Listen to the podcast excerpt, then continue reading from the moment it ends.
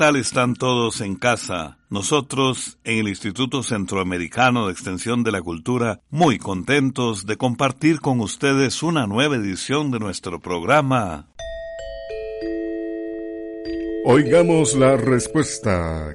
Bienvenidos, estimados amigos, a este nuevo espacio. Comprender lo comprensible es un derecho humano. De verdad que muy contentos de compartir con ustedes esta nueva edición en la que conoceremos aspectos tan interesantes como saber qué es lo que atrae a los zancudos. Y descubramos quién fue la loca del muelle de San Blas. ¿Cuánto puede vivir un árbol de aguacate? Pues bien amigos, Quédense con nosotros, dispónganse a esta nueva aventura de Oigamos la Respuesta. El señor Harley Rojas Salazar nos escribe desde San Vito de Cotobruz, en Costa Rica, para preguntar lo siguiente. ¿Qué características tiene la rana arlequín? ¿Cómo volvió a aparecer luego de 30 años de ausencia?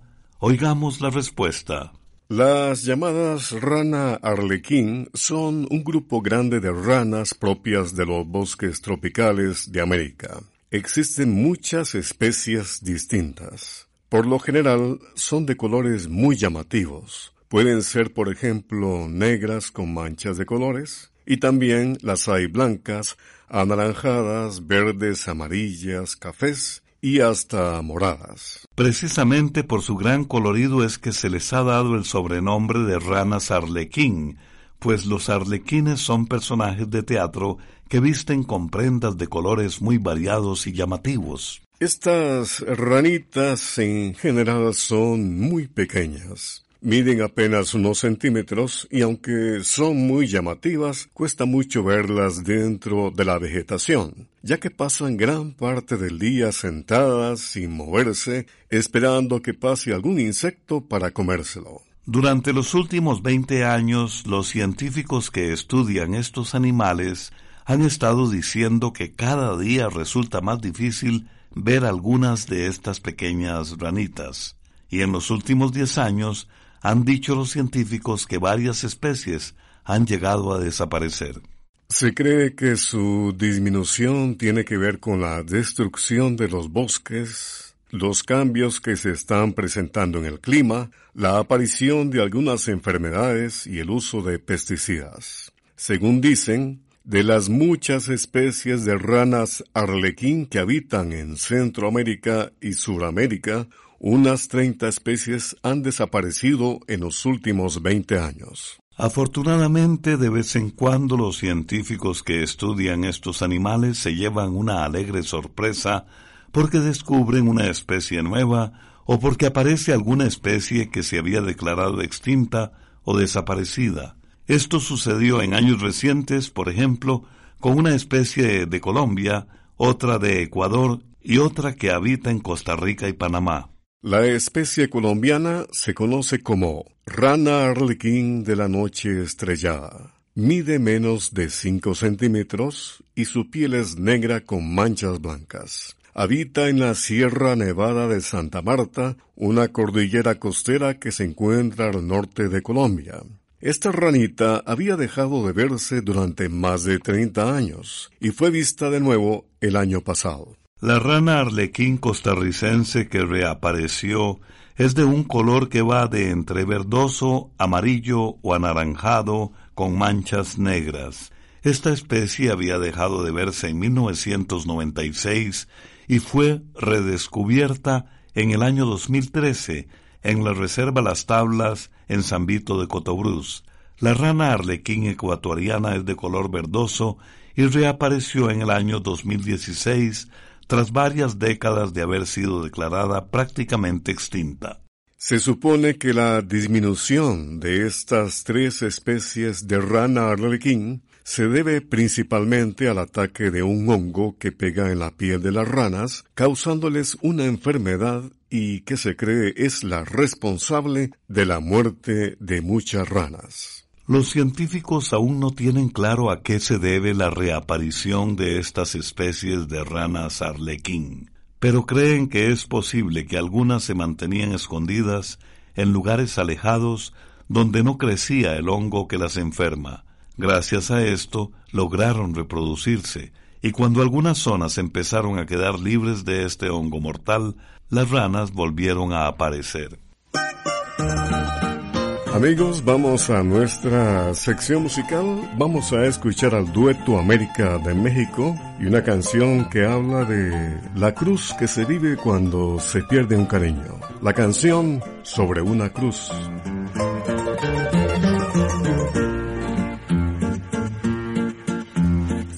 Azul, cielo estrellado, hermosa luna plateada Ustedes son los testigos de mi alma desesperada.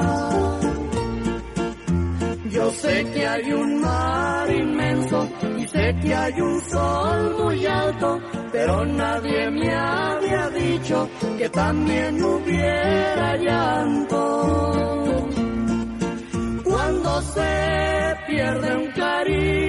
Cuando se pierde un amor. Es igual que estar clavado sobre la cruz de un calvario por el mundo abandonado.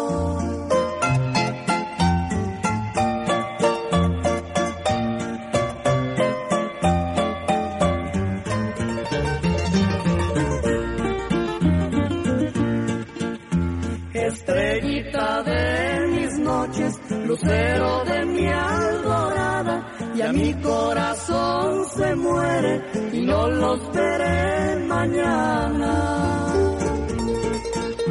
Yo sé que amar es hermoso, dichosos los que se quieren, Dios quiera que nunca sientan las penas de los que mueren. Cuando se pierde un cariño, cuando se pierde un amor. Igual que estar clavado sobre la cruz de un calvario por el mundo abandonado. Regresamos de la música y tenemos la consulta del señor Luis Alberto Aguilera que nos ha escrito desde California, Estados Unidos, para preguntarnos lo siguiente. ¿Por qué algunas plantas tienen espinas? Escuchemos la respuesta. Hay muchas plantas que tienen espinas. Como las plantas están fijas en el suelo y no pueden huir de sus enemigos, la naturaleza les ha desarrollado distintas maneras para protegerse. Algunas plantas sueltan sustancias venenosas o irritantes y otras tienen pelitos o espinas que evitan que sus enemigos naturales se las coman. Con el sonido de este instrumento les hemos acompañado durante 55 años. Muchas gracias amigos por su compañía. Quisiera preguntarles qué es lo que atrae a los zancudos o mosquitos y cómo puedo hacer para eliminarlos. Pregunta de la señora Rosario Camarena que nos hace a través del Facebook desde Chepo, Panamá. Escuchemos la respuesta.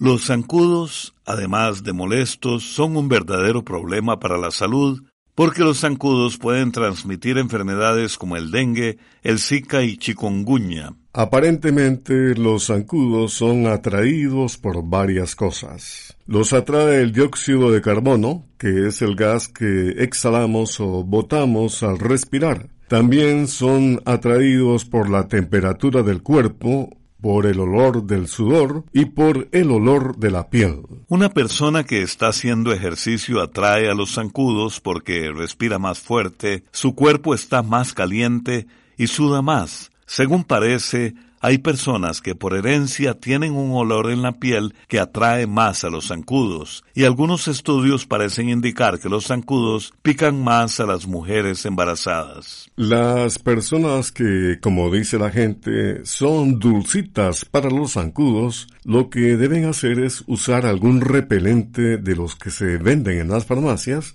como por ejemplo uno llamado Off.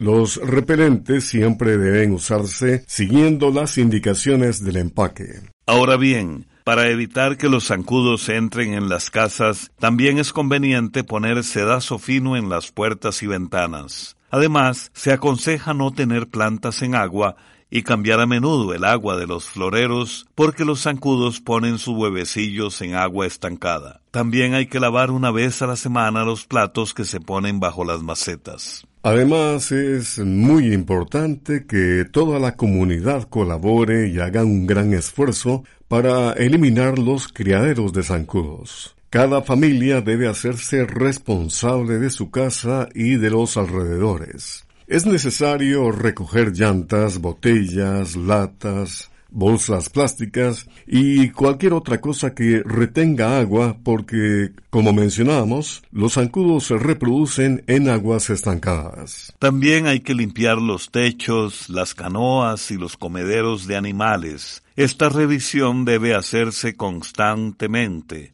Además, se recomienda mantener los alrededores de la casa bien chapeados. Si hubiera muchos zancudos en los alrededores de la casa, podría pensar en fumigar. El problema con los productos que se usan para fumigar es que con el tiempo los zancudos se van haciendo resistentes a los insecticidas que comúnmente se usan. Por eso se aconseja estarlos cambiando. Es decir, usar un insecticida de marca diferente cada vez que se fumiga.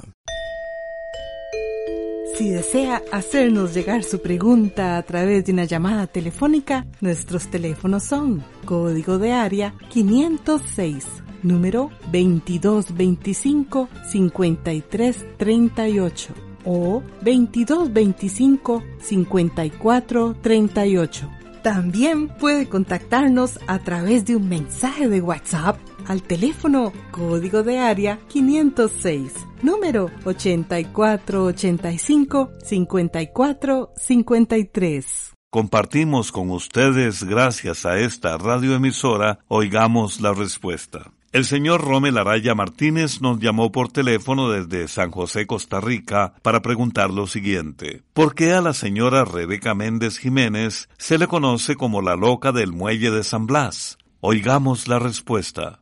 A la señora Rebeca Méndez Jiménez se le conoce como la loca del muelle de San Blas porque durante muchos años ella caminó por el lugar vestida de novia, lo que hizo que los vecinos la llamaran de esa forma. Rebeca Méndez caminaba vestida de novia y contaba su historia a los lugareños y turistas que visitaban la zona. Contaba que, en octubre del año 1971, cuando vientos huracanados azotaron la costa pacífica mexicana, un barco naufragó. En ese barco viajaba su novio, con quien Rebeca pensaba casarse en pocos días. Al enterarse de su muerte, Rebeca cayó en una profunda tristeza por la pérdida de su amado. Decidió vestirse con el traje de novia que tenía preparado para la boda. Salía a caminar por la zona y al atardecer siempre se sentaba cerca del muelle viendo hacia el mar, esperando el regreso de quien iba a convertirse en su esposo. Fue así que los vecinos comenzaron a llamarla la loca de San Blas. Rebeca Méndez Jiménez se volvió muy popular cuando un grupo musical mexicano llamado Maná compuso una canción en el año 1997 haciendo referencia a su historia, lo que atrajo muchísimo turismo a su pueblo. Cabe mencionar que hasta el día de su muerte, Rebeca Méndez Jiménez siempre fue una mujer muy querida por todos. Falleció el 16 de septiembre del año 2012 cuando tenía 63 años. Sus restos fueron cremados y sus cenizas arrojadas al mar desde el muelle de San Blas. A orillas del muelle se realizó una ceremonia pública y se puso en su honor una estatua de una mujer que mira hacia el mar. Escuchemos a continuación la canción llamada En el Muelle de San Blas que escribió el grupo musical Maná inspirado en esta trágica historia de amor. Él juró que volvería y empapada en llanto, ella juró que esperaría. Ella despidió a su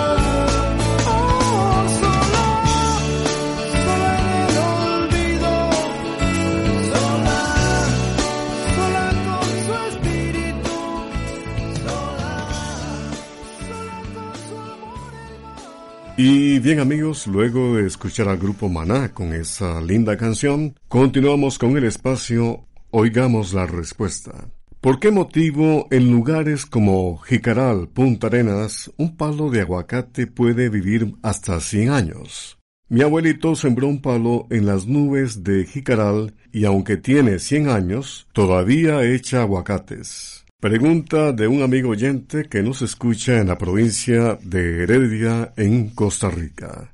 Escuchemos la respuesta.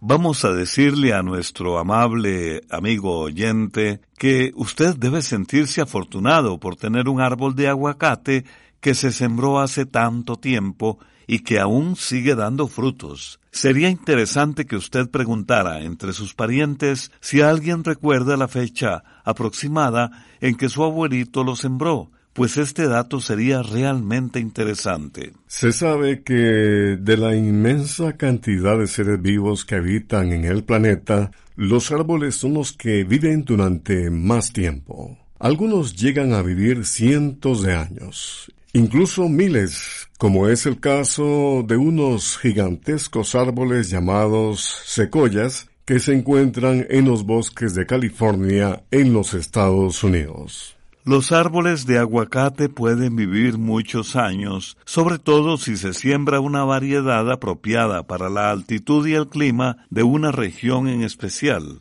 En general se puede decir que esos árboles dan cosecha durante unos 35 años aunque podrían hacerlo durante bastante tiempo más. Así se sabe que hay árboles de aguacate que han llegado a vivir alrededor de 100 años. Un caso muy bien documentado es el de un árbol de aguacate de la variedad Hass que se sembró en el año 1926 y que murió en el año 2002, de manera que vivió 76 años. Otro caso del cual hay documentos escritos es el de un árbol de aguacate que se sembró en el año 1920 en el Parque de Miramar en España y que tiene 100 años. Además, se dice que en México hay árboles de aguacate de especies silvestres que se calcula que tienen alrededor de 400 años. Con todo, habría que averiguar si este dato es exacto, ya que no sabemos si a estos árboles les hicieron las pruebas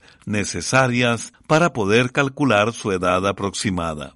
Vamos a contarle que la manera más exacta de saber la edad que tiene un árbol es viendo los anillos de crecimiento en una tajada o rodaja del tronco. Cada anillo muestra el crecimiento del árbol durante un año. Ahora bien, para poder calcular la edad de un árbol sin cortarlo, los especialistas usan un aparato especial llamado barrera de Pressler, que es como una pequeña broca con la que se puede sacar una muestra del interior del tronco. Esto permite observar los anillos de crecimiento sin cortar el árbol ni dañarlo. Amigos, la vida es una escuela. Hay días lindos, otros no tan buenos, pero todos nos dejan una enseñanza. Y mientras respiramos, seguimos caminando. Las voces de la cantautora Erika Ender junto a Gabriel Parisi, ambos de Panamá, la canción Sigo Caminando.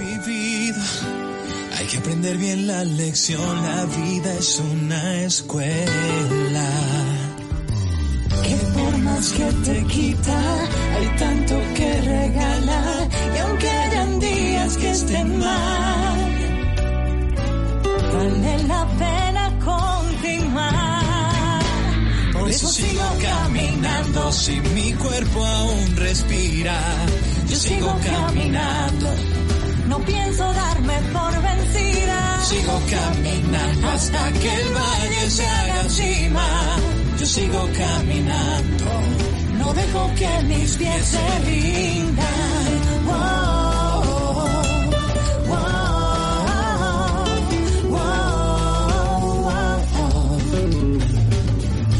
A veces he sentido que el mundo cae sobre mí y necesito pausar. Más lo que no permito es renunciar jamás por mí, por los que me aman.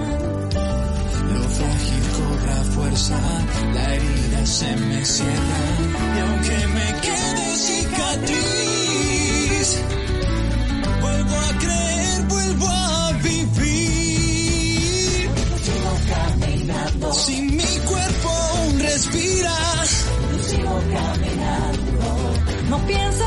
darme por vencida hasta que el valle se haga cima. sigo caminando. no dejo que mis pies se rindan.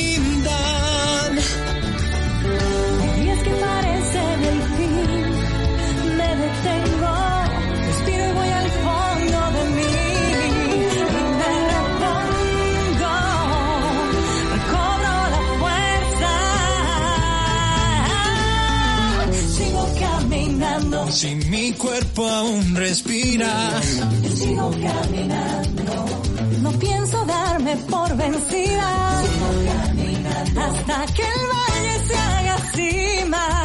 sigo caminando. no dejo que mis pies se rindan. Compartir con ustedes Oigamos la Respuesta es posible gracias a la colaboración de tantas radioemisoras centroamericanas y más allá. El señor Denis Celedón nos escribe desde Nicaragua. Dice lo siguiente, quisiera saber cómo hacen para grabar y tomar fotos en una guerra. Lo digo por el riesgo que esto significa. Oigamos la respuesta. Los fotógrafos, camarógrafos y reporteros que son enviados a cubrir revueltas sociales, guerras o conflictos armados cumplen su trabajo poniendo en riesgo sus vidas. Estas personas se exponen a situaciones muy difíciles. A veces filman en medio del fuego cruzado de los combates, en medio de bombardeos, o tienen que atravesar por campos minados arriesgando sus vidas. A veces son capturados o secuestrados por parte de algún bando militar que los toma como rehenes y hasta corren el riesgo de ser ejecutados para impedir que difundan lo que está ocurriendo. A través de la historia se han dado numerosos casos de hombres y mujeres que fallecieron tratando de conseguir fotografías o imágenes que captaron los horrores de la guerra. Los reporteros de guerra corren riesgos muy grandes y a pesar de que se han hecho tratados internacionales para darles cierta protección durante esta clase de conflictos, a menudo suceden desgracias. A pesar de los peligros, muchas de estas personas aceptan los riesgos con tal de cumplir con su trabajo. Algunas de ellas lo hacen como un reto profesional, otras lo hacen porque piensan que su labor es importante. Están convencidos de que hablar de lo que sucede en zonas de guerra es una responsabilidad social y humanitaria, pues pueden contarle al mundo lo que está pasando en esos lugares. Gracias a los reporteros y fotógrafos de guerra se han podido documentar con fotos y videos situaciones tremendas de dolor y sufrimiento y denunciar al mundo sobre abusos y violaciones de los derechos humanos que son muy comunes durante los conflictos armados. Precisamente a raíz de la labor de los reporteros de guerra, vamos a compartir con ustedes esta reflexión de Susan Sontag, una extraordinaria fotógrafa y estudiosa de la fotografía. Ella dice, cuando sentimos miedo, disparamos, pero cuando sentimos nostalgia, hacemos fotos. Programa C Control 07. Y así llegamos al final del programa del día de hoy. Los esperamos mañana en este su programa Oigamos la Respuesta. Mándenos sus preguntas al apartado 2948-1000 San José, Costa Rica. También puede enviarnos sus preguntas al correo electrónico isq.org o encuéntrenos en Facebook como Oigamos la Respuesta. O llámenos por teléfono código de área 506, número 2225-5338 o 2225-5438. Recuerde que comprender lo comprensible es un derecho humano.